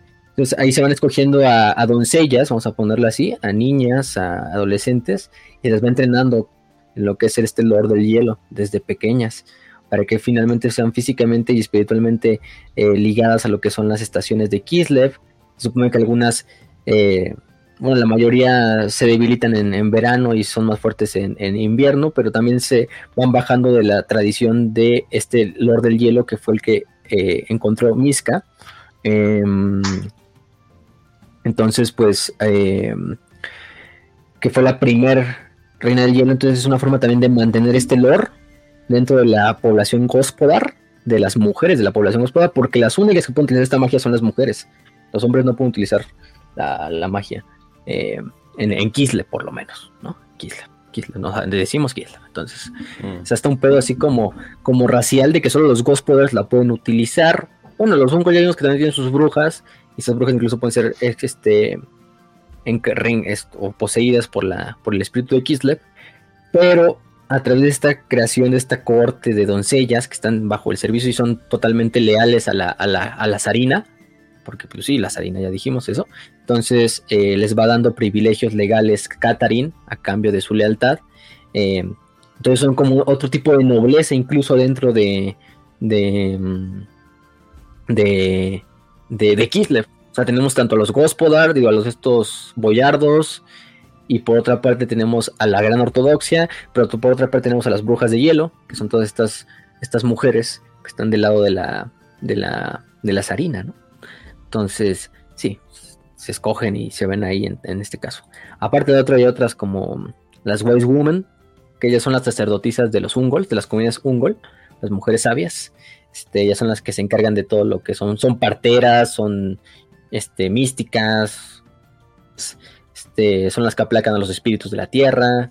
Entonces, pues sí, estas Wise Women, em, em, este, dentro de ellas hay otras que son las Hag Witches o las brujas, que son las que pueden utilizar magia. O sea, las Wise Women son, son líderes espirituales dentro de las comunidades Ungol, pero las, las brujas, las Hack, ya son las que pueden utilizar magia y las que pueden ser poseídas por, por ejemplo, el espíritu de, la antigua viuda dentro de la sociedad Kislevita.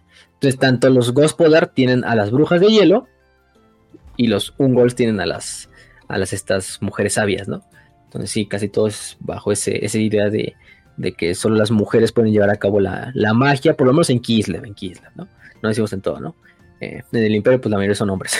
este, em, los hechiceros, los hechiceros. ¿Y qué más? El lenguaje que hablan los kislevitas, pues hablan el kislevarín, que es una mezcla de, eh, del ungol eh, y de las lenguas de los rosmen, aparte también de el gospodar.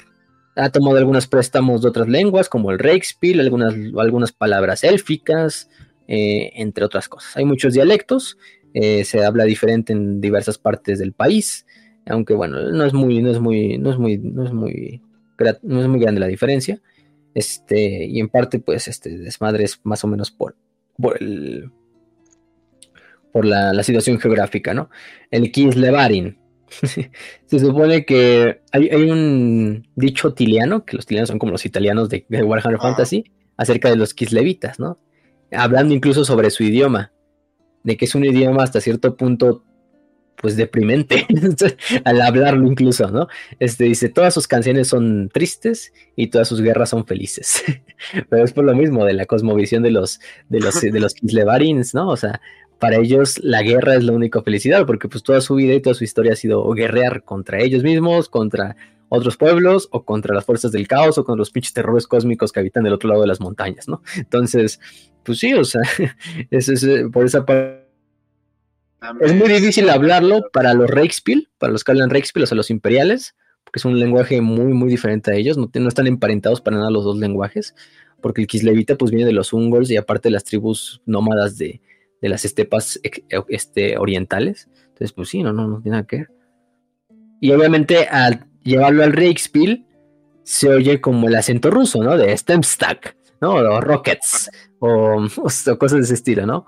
Este Burmitre, Burmitre, que es burgomeister, ¿no? En, en es burgomeister y, y los esturresclivitas es Burmitre, se dicen. O Schlatza, que es como nobleza, pero en, en es Adelgeldhast, no sé qué, o así, quién sabe. Pero algunas palabras, ¿no? Y los dialectos son Dolbarin, que es el que se habla en el norte, Gorlis, que es el que se habla también a veces en el norte, el Krevarin, que es el que se habla en el este, el Sudevarin, que es el que se habla en el sur, y el Savarin, que es el que se habla en Kislev, como el estándar.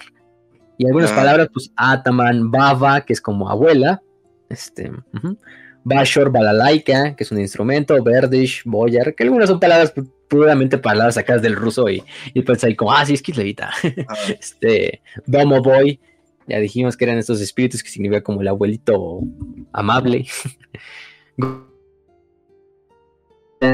Ax, otro dios, dios del comercio. Kitvitas, Kosar, oh. que eso, Kosar son como las tropas de, de un tipo de que le vamos a hablar. Entre otras muchas palabras, ¿no? Niper, Nekulturmi, Moshnish, Matroshka, Mazurka, Matka, Oblast, Poleboy, Prospect, etcétera, etcétera, etcétera. Prospect que es calle en ruso. Ahí también acá. Esa sí no la sabía. Es un idioma muy rico. Sí y muy chistoso. Y bueno, entonces eso es en cuanto a su idioma. Entonces ya dijimos la sociedad. La sociedad pues está dividida en dos, básicamente, Ungols y Gospodar. La mayor parte de los Ungols viven en el norte los Gospodars más en el sur. Eh, aunque ya dijimos la gran parte de la población es Gospodar. También hay ciertos eh, sectores que son nórdicos o Nors, de Norska. Eh, y algunos que quedan todavía vivos de los Rofsmen. Hay algunas tribus como los Dolgan que emigraron de las estrepas orientales y se dejaron asentarlas en, el, norte de Kislev. Entonces, pues sí, en realidad Kislev son dos naciones en una. Una parte tenemos a la gente más civilizada del sur y de las ciudades. Y por otra parte tenemos a las ciudades, a los pueblos más del norte, las estanizas Ungol. Son un poquito más atrasadas en ese sentido, ¿no? Em, incluso hay esos lugares donde hay más Ungols, hay todavía la ley Ungol. La ley Ungol se lleva a cabo, no la ley del, del este, de los, de los gospodares, bajo como este pedo aquí en México, ¿no? De, ¿cómo le dicen? De tradiciones de los pueblos, no sé qué mamada de estatus este como en los pueblos, sin usos y costumbres, esa, madre. Entonces, exactamente. Em, mm, el problema con la ley Ungol, por ejemplo, Boris le dio esa concesión. Le dio esa, esa concesión este, em, Em, a Katari no le gusta, pero tiene que aguantar porque pues, también ponerte el pedo con los Ungolfos, chingas la mitad de tu población, o una gran parte de tu población. Pues, la ley Ungol no es una ley que esté escrita, es una ley oral, es una ley que se transmite oralmente, es una ley que ya todos los Ungols nacen, saben desde el nacimiento, vamos les va contando. Y obviamente tienen cosas como eh, cosas en contra de la violencia, del robo, em, pero aparte tiene muchas leyes en base a la vida en la estepa, ¿no? Em, por ejemplo, eh, una gran ofensa que incluso se puede eh, castigar es cuando te ofrecen algo, de hospitalidad, o sea, ya sea un hospedaje, comida, y tú rechazarla, es visto como una ofensa grande en la, ley Ungol, ¿no? Incluso solo dice que solo, está bajito del... Lo único que está arriba de ella es el asesinato, ¿no? Entonces... ¡A la este, verga! Sí, es, lo mismo, ¿no? Los, o sea, los mongoles, por ejemplo, tienen eso, ¿no? De que cuando te invitan tienes que ir, o sea, porque si no los ofendes muchísimo, ¿no? A lo mejor te ofrecen un pinche botecito así de... Un cuenco así de leche de, de pinche caballo y si pues no, no, no, no te lo tomas, pues es como una pinche ofensa a ellos y a, todo su, a toda su familia, a los ancestros y a la verga, ¿no? Entonces, sí, o sea, es, es, completamente de acuerdo, sí, sí, a huevo, sí. Completamente de acuerdo, pues sí, o sea, te están ofreciendo ya, si no te gusta otra cosa, pero mínimo acéptalo y ah, pues, este, hacerle, ¿no? O sea, es, y yo creo que hay una regla donde todos deben tener esa regla, no solo los mongoles o las tribus esteparias o cosas de estilo, pero bueno, este...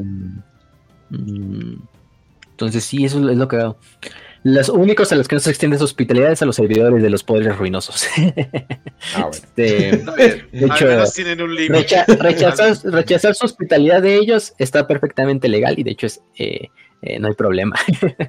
Pero sí, ¿no? O sea, y también otro de, las, otro de los conceptos generales de los hongos. de que, no, pues toma esta taza de, de Aiden Norgol. Es como que, puta madre, la tengo que aceptar. No, pues hay que tener reglas, hay que tener reglas. Si no saben de dónde llegarle, ¿no? Tiene, tienes unos estándares, muy bien, al menos. Exacto, exacto. Sí, sí, sí. Entonces, bueno. Pero, por ejemplo, hay otras, ¿no? La responsabilidad de un gol, ¿no? De que, pues, también, la mayor son parte, te digo, son reglas sacadas, pues, sí, de las mismas tradiciones de los pueblos este o sea, por ejemplo, el, de la responsabilidad, o sea, lo que haga un miembro del grupo hace que todo el grupo sea responsable. Si un miembro del grupo asesina, todo el grupo es responsable. Todo el Stanitz en este caso. Toda la familia. Eso va desde el punto más bajo que es la familia, que es todos los descendientes de una mujer y sus esposos que están en esa zona. Entonces, este mm, es lo interesante, ¿no? Se van, se van dividiendo, pero sí, o sea, cuando se hace un crimen y se comete contra un individuo, ese crimen se comparte con toda la comunidad. Entonces, pues sí, a toda la comunidad también se le va a dar el castigo. este, o la familia tiene, o el pueblo tiene que también ellos mismos llevar a cabo el castigo contra ese miembro de su comunidad que hizo el, desmadre, ¿no? Este. Mm, por ejemplo, eso también va con lo de un ojo, ojo, por ojo, ¿no? Si me matas a un hijo, pues yo te voy y te mato al tuyo. este, en un plazo de una semana. Los Gospodars, por ejemplo, también se toman como un. Es uno de los Gospodars, aunque son otro pueblo y son propiamente de Kislev, pues también se les ve, ¿no? Si un Gospodar, no sé, este, hace un crimen contra un Ungol, eh, el Ungol puede llevar a cabo la venganza con otro Gospodar. Entonces, pues.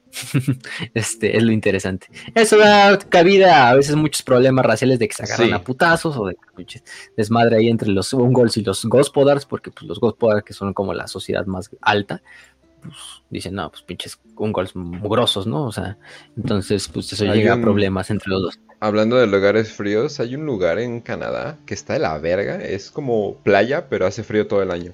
Y la mayoría de, o sea, imagínate mareas casi congeladas todo el año, ¿no? es horrible vivir ahí, ¿no? Pero sin embargo hay muchos recursos, ¿no? Entonces, eh, como que eh, Canadá sí lo ve como que no, pues no manches, hay que mantener esta región, ¿no? El problema es de que se fueron dos razas que para nada se pelean por cualquier cosa, que son chinos e irlandeses. Eh, pues bueno, total, los chinos irlandeses han tenido una guerra racial horrible, o sea, pero simplemente horrible ahí, o sea, eh, literalmente de que se ven en la calle, se organizan para, para madrearse, los dos se organizan para tener duelos, o sea, cuando algo feo pasa, o sea, o sea simplemente una guerra racial eh, de, de, las goths. Entonces, eh, lo que pasa es de que pues, el gobierno se ha intentado como que, no, pues no manches, ¿cómo terminamos con esta pinche guerra racial, no? Y es así de, no, pues eh, hay que reunirlos, ¿no? Y es como que, no, pero pues él me mató a mi, a mi tío y que quién sabe qué, ¿no? Y es como puta madre, no, pero tú me mataste no sé qué y te voy a vengar, ¿no? Y como pasa un año y ya se mataron entre ellos. Y la nueva generación, no, es que este güey mató a mi papá y es como puta madre. Entonces, simplemente no acaba. Entonces, eso de ojo por ojo, no, no. Sí, y de ahí hay, una cosa muy importante porque se supone a los extranjeros todos los ven como una sola familia, entonces como un grupo único. Entonces, mm. digamos, hay una historia de un mercante tiliano que llega ahí con los Ungols a comerciar, pues así, y lo terminan ejecutando. Entonces, ¿por qué vergas, no? ¿Por qué? fue porque un mercenario de Stirland, que es una tierra del imperio, es una región del imperio, alguna vez le hizo una falta a esta, a esta comunidad Ungol, pero a los Ungols al considerar a todos los extranjeros como una sola familia, un solo grupo, pues le tocó a este pobre mercante tiliano que nada tenía que ver, que vivía de kilómetros de este otro mercenario de Tiliano, que le tocara pues, el, pinche ojo por ojo, ¿no? Como quieras, la misma pinche todavía, güey, pero ¡qué huevotes! Uno va a hacer su chamba, güey, sacar una lana para vivir al día. Y estos güeyes, no, güey, vamos a chilincharlo, es extranjero. No. Voy a hacer una encuesta de tortillas, hay que estar secuestrando niños. Un saludo a Puebla. Un este... saludo a Puebla. este, pero sí, ¿no? Este, y lo linchan y ya, se muere. Pero esa es una de las historias. Y hay muchos castigos, ¿eh? hay uno por flechas, uno donde te meten como la mano en uno de en un guante de metal así calentado, otro como el de la máscara de hierro, del hombre de la máscara de hierro, así. Igual te meten como la pinche cabeza en una de estas eh, una máscara así de metal eh, que está caliente. No sé, por ejemplo, la de donde tratan a un caballo y el caballo corre. Oh, o, la clásica de los mongoles donde te envolvían como en una pinche alfombra y los ah, caballos te pasaban encima. Sí. Eso eran, eh, y otras muchas. Eso era si era real porque los mongoles veían como de mala suerte de tirar eh, sangre sí, tirar Sangre. Entonces, pues lo envolvemos y ya no se tiran, ¿no? Hijas de la verga. No, sí. Soluciones a problemas muy sencillos. Es de, ahógalo ahí con tripas de caballo en un río. Y es como, ah, ok, chido, chido, chido. sí. Cuando la creatividad otra donde... Sí, hay muchos. Hay otra donde simplemente te dejan así sin nada en, el, en lo inhóspito, así del Oblast. Y le, le dicen a todas las comunidades, eh, su, su, deber legal ahora es de, de negarles a él la hospitalidad, porque cometió un crimen. Entonces prácticamente es una sentencia de muerte porque pues, sin posesiones la pueden dar porque la ley se los prohíbe en este momento, porque cometiste una falta. Entonces sí, hay muchas de estas formas de, de, de, de un... Pues son un poquito más, su ley es más influenciada por la del imperio, una ley como la conocemos hoy en día, ¿no? Con jueces, con, con este, juicios y madres y, y sí hay ejecuciones y todo y cosas de estilo. Se permiten algunas cosas también de los feudos entre familias, eh, bajo la influencia, por ejemplo, de las leyes húngaro, de sus antiguas leyes eh, ancestrales de los gospodares, pero es más común esa, esa, esa, ley, ¿no? Y ahora sí, vamos nada más con lo del el ejército, para terminar bueno, las fuerzas de Kislev tienen que ser fuerzas que deben estar totalmente 100% del tiempo preparadas para la guerra, ¿no? Este, cuando están a la puerta, a las puertas de la corrupción y de la locura. Em, entre ellas, bueno, yo creo que lo más, este, bueno, dijimos la, Guardia del Hielo. La Guardia del Hielo es la, como tal, guardia personal de lo que es la, la reina, de la zarina.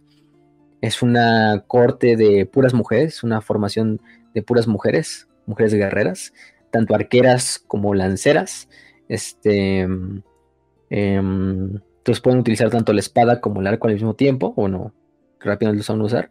Este, em, la mayoría, pues digamos, están, tienen cierta capacidad mágica, pero las que tienen gran capacidad mágica se van a convertir en, brujas de hielo, y la otra gran, eh, el otro gran número que a lo mejor no logra ese corte, pues se convierten en parte de la guardia del hielo que son estas, que prácticamente ellas, aunque son magas menores, porque si todavía tienen este poder mágico, básicamente lo que hacen es imbuir sus armas en, poder mágico. Entonces ese es su gran, su gran poder, este de, las, de la guardia de, hielo. Luego tenemos a los cosares, que los cosares son la, infantería pesada de lo que forma la mayor parte de la columna vertebral del ejército de Kislev, y también forman parte de lo que es la también guardia personal de la zarina, como la guardia del palacio de Boca este, prácticamente van armados en el campo de batalla con arco o con hacha. Entonces, casi siempre vamos a ir con hacha. Entonces, poca armadura. Este dependerá tanto si hay cosas, porque hay cosares arqueros, tanto como cosares eh, eh, como tal, eh, ¿cómo se dice? este, con armadura. Ya dependerá cada uno de su especialización. Algunos llevan este, hachas, algunos son arqueros. Pero sí, por lo general son hombres, los hombres más pesados y los hombres más este, fuertes de todo Kislev se les escoge para hacer cosas. Entonces, pues son güeyes de 1.90, pinches lavo así con una puta hacha gigantesca, así, entre otras cosas, ¿no? Luego tenemos a la Guardia de Kreml, que es la guardia propiamente del Palacio de Boca, que es la que ya dijimos. Estos soldados pues, están conocidos como la Guardia del Zar, son de las unidades más de élite de, todo, de todo Kislev, con grandes armaduras, grandes hachas, grandes espadas, y otras cosas. También tenemos a los Streltsy. Los Streltsy, que son una tropa muy interesante porque toman... Em, son cosares de Erengrado, se especializan en lo que son eh, los rifles de, de pólvora negra porque es una mezcla entre una alabarda y un rifle. Entonces, la parte de abajo de algo así como las lanzas que tienen los custodios en Warhammer 40.000, por si quieren hacerse una idea, ¿no? en, este, en mm. este sentido. Entonces, tienen esta forma como de esta hacha, que por una parte es un cañón, pero por la parte otra es una alabarda. Entonces, pues, se puede utilizar de las dos formas, como una alabarda y de repente como un rifle. De hecho, en el trailer de todo el Warhammer salió una escena muy épica donde uno de estos cabrones agarra así a, un, a un guerrero del caos de Korn, lo levanta con la pinche alabarda, lo azota rápidamente quita la alabarda, la cambia de sentido y usa el rifle para matar a otro caballero de otro guerrero de Korn, así pum, así, como una escopeta, así Entonces, pues sí, está, está muy, muy épico en ese sentido. Aparte de eso, pues sí, este es lo, interesante. Los Kosar, que es lo, que dijimos la mayor parte del, ejército, está compuesto tanto de Ungols como de Gospodars. O sea, ahí no se discrimina como tal por etnia. Hay unidades que juntan tanto Gospodars como Ungols, unidades de puros Ungols, o de Gospodars en general. De hecho, los Kosars, el nombre de Kosar desciende de una tribu de los Ungols que trabajaba como mercenarios para los Gospodars. Luego eso se terminó convirtiendo en el nombre como de tal de todos los soldados del reino de Kislev. O sea, entonces no hay, no hay mucho, no hay mucha diferencia en ese sentido. En cuanto a su, en cuanto a su caballería, yo creo que también es de lo que más destaca de, de este, de, de Kislev Primero que nada, vamos de lo más bajo. Bueno, los dos pueblos, tanto los Gospar como los Ungol, siempre fueron pueblos nómadas, pueblos a caballo. Entonces, pues el caballo es un arte para ellos y es toda una tradición. Por ejemplo, tenemos desde tropas eh, ligeras como los arqueros eh, a caballo Ungols, que pues son caballería ligera, en la cual van estos Ungols que prácticamente llevan cero armadura, a veces los ves incluso sin playera y simplemente ahí esos pinches caballos disparando arcos así eh, al puro estilo mongol. Son de los mejores quizá arqueros de todo el viejo mundo en cuanto a caballo, quizá incluso los mejores. Después tenemos, por ejemplo, a los Wing Lancers, a los lanceros alados, que prácticamente son una calca de los usares alados de, la comunidad polaco-lituana. En estos de los usares, pues sí, los usares alados, muchos los conocen, ¿no? Porque en estos que llevaban sus alitas como en la parte de atrás, y una de las mejores caballerías de la Europa, de, la Europa medieval.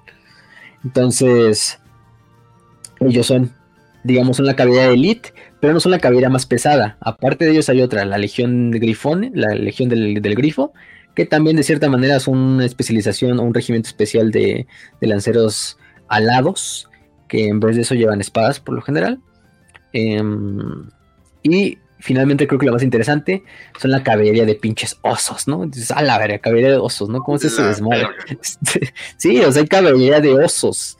Este, esta caballería de osos, los, los eh, osos, eh, ya vimos que es un animal santo en todo Kislev. Entonces, imagínense ahora montado un pinche caballero blindado en un oso. No, Y la otra parte con armadura, no. Ajá. Güey, no mames. Se los voy a mandar al Telegram y por favor, si tienen oportunidad de ponerlo en el. En, el, en, el, en la overlay. No mames. E, es este pedo, güey. De hecho, ya también le había mandado unas imágenes de esas al Kench. Ay, sí. ah. ah, bueno, también más o menos. ¿Me, puedes, me puedes A ver, voy a, poner una, pero que sea en una calidad decente. Jesus Christ, encontraste la imagen más pequeña de todo el pinche mundo. Sí, háganle, háganle, un, háganle ahí al, al es un, un, un, pinche meme del. Esa imagen del. Esa imagen de Putin montando un oso, pero pues, con la madera de, de Kislev. Sí, güey. Exactamente así. Entonces. Necesitamos más de esto, güey. Pues sí, se entrenan osos. De hecho, hay unidades de puros osos, así donde se envían nada más al, ataque como si fueran pinches bestias normales. O también como este. O montados, o sea, te digo, montados por jinetes. Entonces, no, pues son una chingonería. También nos llegan a utilizar los boyards. Los boyardos sirven también como la, los héroes del ejército de Kislev. Eh, estos caballeros de cuerpo a cuerpo. Además de las brujas de hielo, entre otras cosas. Eh, también hay leopardos de leopardos de la nieve, que son unos gatos grandotes que se encuentran ahí en los estos oblas de Kislev, son como un dientes de sable pero mezclado con un puma, con un leopardo de hielo. Mm. Entonces, pues sí, se supone que comen troles y minotauros a la verga. O sea, imagínense, comen bestias del caos a la chingada. Entonces se les puede entrenar y se les puede eh, domar para que sirvan los ejércitos de Kislev. Entonces, pues sí, son muy buenos depredadores, pero también se les utiliza. Aparte de eso, pues, ¿qué más tenemos? Ah, pues obviamente el oso elemental. A ver, el oso elemental. Son criaturas mágicas que se crean a través de la fe de la gente de Kislev, eh, imbuidas a través de lo que es una maga de hielo, por lo general tiene que ser la que lo, que, la que finalmente lo, lo convoque. Y esos osos elementales, pues te digo, son unos osos gigantescos, del tamaño de un pinche edificio, o sea, del tamaño de un edificio hecho pues, puramente de nieve, de hielo, de roca, de matorrales o de lo que haya cerca. Y pues prácticamente son una forma, una personificación del mismo Ursun y de la tierra de Kislev, luchando al lado de sus hijos, que son toda la gente de Kislev. Entonces son estos osos elementales que son unos chingoneros así gigantescos, o sea, este, en el grito de Kislev actualmente. Creo que no estaban antes, creo que los introdujeron con el Total War Warhammer 3, pero, pero vaya que les quedó muy bien. Aparte de esos tienen otros, tienen cañones también de pólvora, hay uno que se llama Little Grum, que es uno de estos cañones que va jalado por osos, y es como un mortero móvil jalado por osos, entonces hay de todo, hay de todo. Los patriarcas también, los patriarcas de la ortodoxia también sirven como unas unidades de héroes. Prácticamente ellas son comunidades para mantener la moral dentro de los ejércitos de, de Kislev, entre otras muchas, ¿no? Las brujas de hielo, ya dijimos, las brujas de las de los Ungols, las Hack Witches, em, que incluso pueden ser poseídas por el propio espíritu de la, de la antigua viuda para ser, para surgir dentro de los ejércitos de Kislev. Entonces, pues yo creo que con eso podemos decir la mayor parte de las unidades de Kislev. Kislev, por lo general, antes de, si no mal recuerdo, antes de quinta edición, no, después de quinta edición, ya era un ejército así como tal propio. Creo que antes, antes de la quinta lo puedes incluir, incluir dentro de las o sea, puedes tener tu ejército del Imperio, por ejemplo, em, y meter unidades de Kislev. Las pocas unidades de Kislev que había, de las pocas miniaturas que había de Kislev. Ya después en la sexta edición, nunca se le sacó, digamos, un, un, códex bien, bien, bien. Bueno, en, en sexta edición sí tuvieron uno. Y se puede poner como un ejército aliado de los ejércitos del orden, más o menos. Pero como un ejército menor, así como en la Inquisición una vez en Warhammer 40.000 o cosas de ese estilo, ¿no? Eh, con esto nuevo que viene de de Old World, que es la nueva edición de Warhammer Fantasy, al parecer, este renacimiento del juego de mesa de Warhammer Fantasy, pues yo le veo muy buen futuro, porque prácticamente en el mapa que nos revelaron del viejo mundo, pues Kislev ya aparece con todas sus facciones. Eh, con esto del Total Warhammer 3, pues se crean nuevas unidades, yo creo que van a ser traducidas al juego de mesa, y con eso ya vas a tener un ejército propio de Kislev, con un chingo de unidades, con un roster ya, pues bien, o sea, porque antes pues eran como cuatro unidades, o sea, prácticamente cinco o seis unidades. Pero ahorita con este renacimiento, a través del Total War y de All War, pues ya va a tener más. Entonces, yo creo que con eso podemos ir terminando esta cápsula de Kislev. Quizá nos faltaron algunas cosas, la verdad es que eh, la verdad creo que lo tomamos la mayor parte de todo, de la, de la ley, de la historia, del gobierno, de la geografía, de su magia, de su religión, etcétera, etcétera, etcétera. Eh, creo que es suficiente. Sus personajes, yo creo que esos van a tener sus propias historias, sus propias cápsulas. De Katarín y de Boris quizá nos quedan falta mucho que hablar. Este, y alguno que otro, ¿no? Por ejemplo, también hay otro personaje que es este Ulrika Magdova, este Strahov, a la verga, este, ah, que está en uno de los personajes muy importantillos ahí de, de Kislev. Em, también, por ejemplo, esta de. Em, que luego se convierte en un vampiro. O sea, esta Ulrika. Por eso es conocida esta historia de, la propia Ulrica, que sale tanto en las novelas, pues de... Salen las novelas de, de y Félix. Oh. En este caso. Y tiene su propia incluso antología de, novelas. La de Ulrica la vampira. Y pues en las de en las de Gotrek salen la de Demon Slayer, en la de Dragon Slayer, Beast Slayer y Vampire Slayer. Entonces sí hay mucho que hablar de, de este de, Ulrika. Porque la buena Ulrika hasta tiene ahí unas cosas con el Félix, que no vamos a decir, pero ya creo que más o menos pueden ir diciendo ah, que es.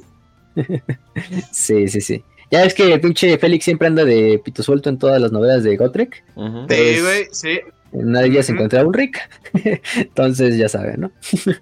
este, más o menos qué puede pasar. Una mujer alrededor. Tenía que. Corre peligro. Sí. Sí, corre Félix, pobre Félix. Ya por eso, le, por eso ya en Age of Sigmar le cambiaron al.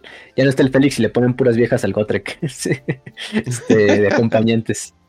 O una elfa oscura o una negrilla ahí del imperio, de, bueno, de Sigmar, no sé dónde sea. Eh, estaba mejor la elfa oscura, pero, pero no sé qué todo. Este, en vez de pitos sueltos, puchas sueltas y, ya le selecciona ahí al, al, al Empoderada. Buen, al buen, al buen, al buen Gotrek.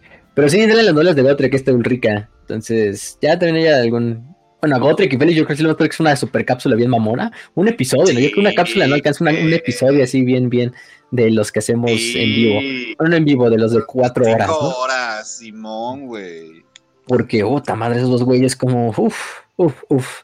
Este. Pero bueno, con eso terminamos y una frase para despedir el programa, como ya es tradición siempre que, siempre que lo hacemos. Esta, esta, esta frase, una frase que, pues, digamos, deja muy en claro que es Kislev. Y bueno, la frase dice así. A ver, déjame que la tengo.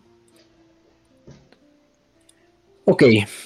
Nos miran con desdén y piensan que somos poco menos que bárbaros. Pero deberías de alegrarte de, lo que, de que lo seamos porque si nosotros aquí, las tribus del norte estarían comiendo la carne de tus hijos en tus hogares en llamas.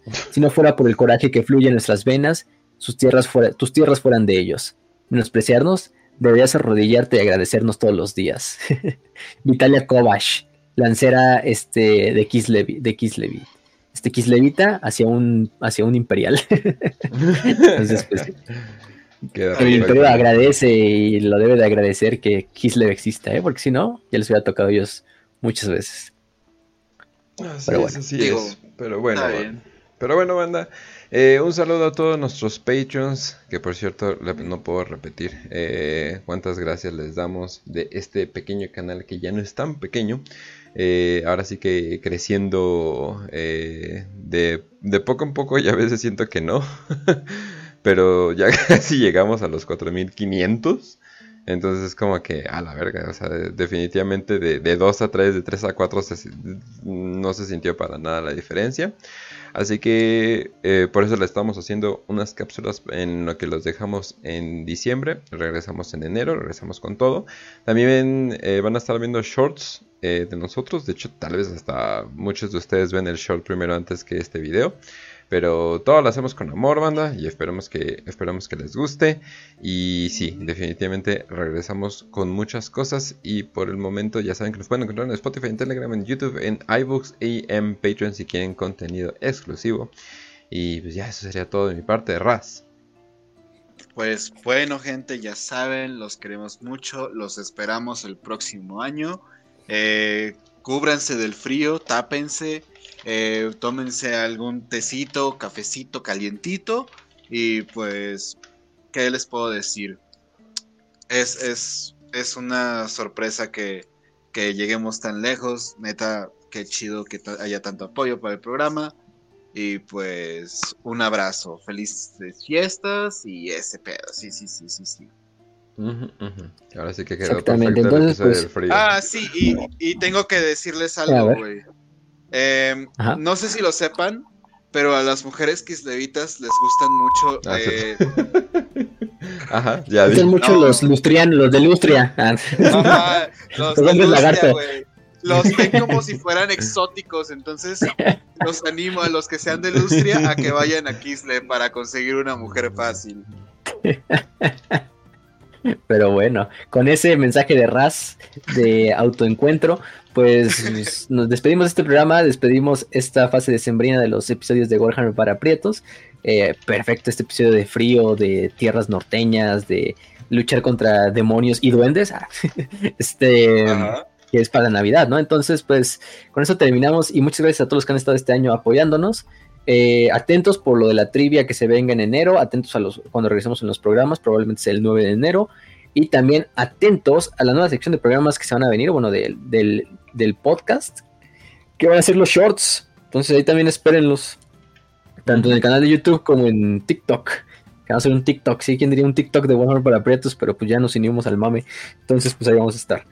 Pero bueno, eso va a salir y se les va a ir avisando conforme vaya sucediendo. Entonces, ahora sí, sin nada más que decir, deseamos un saludo y victoria y que el zarato de Kislev los acompañe.